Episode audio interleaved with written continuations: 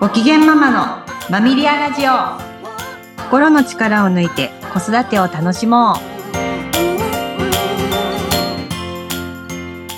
皆さんこんにちはマミリアの鎌田玲奈です。皆さんこんにちはインタビュアーの石井真由子です。玲奈さん今日のテーマですが ちょっと踏み込んだ話その2マルトリートメントのレッドゾーンですね。はいレッドゾーンに来ました。そうですね。ちょっと言葉を聞くだけでもドキッとしてしまいます。そうですね。うんうん。まあ、前回イエローゾーンの話をして、まあ、DV 目撃っていうちょっとインパクトの強い言葉を出しましたけど、はい、あの、まあ、それが、まあ、日常的に、えー、家庭内にあるご家庭とか、まあ、直接子供たちにそういう危害をを加えてる養育環境にあるっていうところがもうレッドゾーンの話になっていきます。で、あの、まあ、前回ちょっと保留にした虐待の4種類という話なんですけど、えー、うんうん。あの、まあ、体に直接、こう、危害を加える身体的虐待っていうのと、まあ、心にダメージを与える精神的虐待っていうのと、うん、あの、まあ、ちょっと性的な、えー、危害を加える性的虐待と、はい、えー、もう放置する。養育しないという、ネグレクトという、うん、大きく4種類あると言われています。はい。うん。なので、あの、身体的虐待も、ある日突然始まる、まあ、ご家庭もあるかもしれないけど、えー、うん。なので、まあ、これまで話してきたマルトリートメントの考え方でいくと、うん。ちょっとあの、言うこと聞かすために背中を押したとか、うんうんうん、ちょっと肩をはたいたとか、頭はたいたとか、はい。うんうん。で、それでなかなか言うことを聞かない。ただ、今度力が強くなっていく。うん。みたいな、あの、だんだんだんだん習慣化されていくっていうのが、はい。まあ、考え方として、あの、持ってた方がいいですね。そうですね。もうなんかそれが普段の日常になってしまって、うん。もう本当にごく普通の光景になってしまうっていうことですかね。そうですね。なので、親は愛情のつもりで、はい。まあ、女の子なんだからとか、なんか男らしくないとか、例えば今話題になってるその男女っていうところも、最初は、あの、何の気なしに言っていた親の言葉が、まあ、子供の状態、年齢、なんか発達段階によってはすごく精神的虐待につながるくらいダメージがあるとかですね。うんうん。なので小さい時から言われていた。で、やっぱり母は私を女として見てないとか。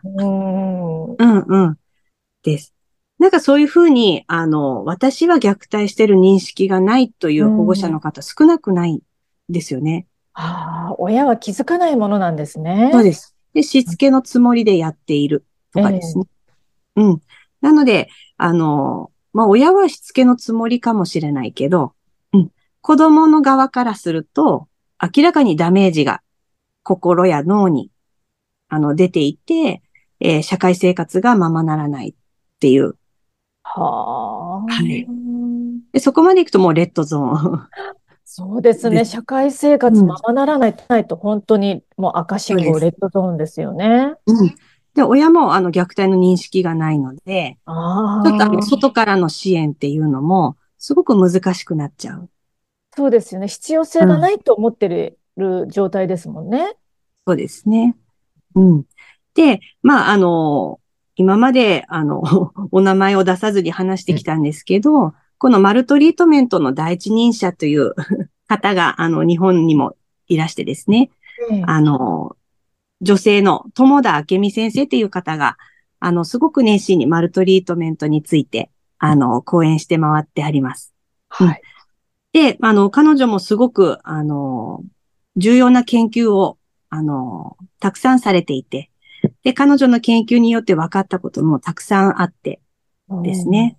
うん。で、あの、虐待の種類によって、あの、脳のダメージを受ける部位が違うっていうのを発表されてます。あ、そうなんですか。そうです。うん。なので、あの、最初の研究はアメリカだったんですけど、うん、うん、80年代くらいから、あの、後天的に脳も傷つくっていうのが発見されたんです。そうですか。うん。環境によって脳のダメージが起きてしまうということですよね。そうです。うん。うん、なので、虐待を受けている子に、こう、知的な遅れが見られやすいとか、発達の遅れが見られやすいっていうのはなんとなく観察で分かってたんだけど、うん、そういう遅れがあるから虐待を引き起こしたんだっていう理論だったんです、今までは。ああ、そうですか。うん。だけど、こういう、あの、友田先生みたいな研究によって、後天的に脳にダメージが与えられて、発達に、えー、遅れが見られるとか、なんか知的発達が遅れるとか、うん、なんかそういうことが、あの、分かってきた。はあ。ね。うん。ね。なので、そういうこう、マルトリートメントって子供の育ちにダイレクトに、あの、影響しちゃうというところで、あの、しっかり子育て環境を見直してほしいっていうのが、あの、私の 思いでもあるというところですね。はい、本当にそうですね、うん、もうすごく悲しい話だなって思います。そうなんです。うん。なので、まあ、やってる本人も やってるって言ったらいけないですけど、あの、えー、まあ、虐待してるとされてる保護者たちも、あの、そのつもりなかったっていうはい。あの、ね、えー、言葉はよく話されます。うん。うんその認識のギャップが余計問題をややこしくしてそうですよね。そうですね。うん。うん、なので、あの、子供がしなかったからとか、しつけでやってるとか、はい、どうしてもあの、子供に原因を、あの、求めたりとかですね、うん、なかなか自分の課題、問題として捉えにくい話になってくるので、はい、うん。なので、遡って、日常に潜むマルトリートメントに気づくっていうところが非常に重要なんですね。そうですよね。それもね、うん、ご本人は良かれと思ってやってることが多いので、うん、なかなか気づきに至るには第三者の介入がないと難しいですよね。難しいです。うん。なので、あの、各家庭で、やっぱその、家庭らしさとか やっぱりある。で、そういう環境で育つ子供たちは他の家庭を知らないので、うん、うん、なので、あの、もうされるがまま、言われるがまま、うん、おかしさに気づかない。うん。なので、あの、虐待は連鎖すると言われてるんですけど、はい。うん。彼らは虐待を連鎖してるわけじゃなくって、養育スタイルを連鎖してるだけであって。ああ。うん。そういう話になってくるんですね。なので、そういうこう虐待的な環境にいた人が親になった時に、はい。うん。えー、自分の子育てされたようにします。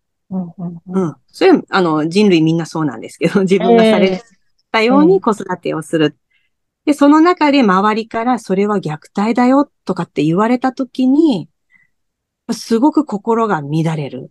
うん、そうですよね。ってことは、私は虐待されてたのって初めて気づかれるお母さんもいます。そこで自分が子供を持って初めて気づく方も多いんですね。はい。で、あの、忘れていた記憶が呼び起こされたりとか。うん。うん、あの、はい、いろんなケースが あるので。で、あの、はい。子育てって本当に奥が深いっていうのは、もういろんな意味でですね。あはい。なので、まあ今日はちょっとレッドゾーンということで、話もちょっと重めになってしまったんですけど、はい、あの、まあ今回ちょっとお伝えしたかったのは、その養育環境とか、あの、子育てのスタイルによって、あの、健康に生まれてきたお子さんたちも脳にダメージを受ける可能性があるということを、ちょっと情報として今日はお伝えしたかったなというところでした。本当にそうですね。せっかく健康に生まれてきたのに、後天的に脳にダメージが加えられてしまうっていうのは本当に避けたいことですよね。そうですね。はい。今日はちょっと踏み込んだ話その2、マルトリートメントのレッドゾーンについてお伝えしました。ありがとうございました。ありがとうございました。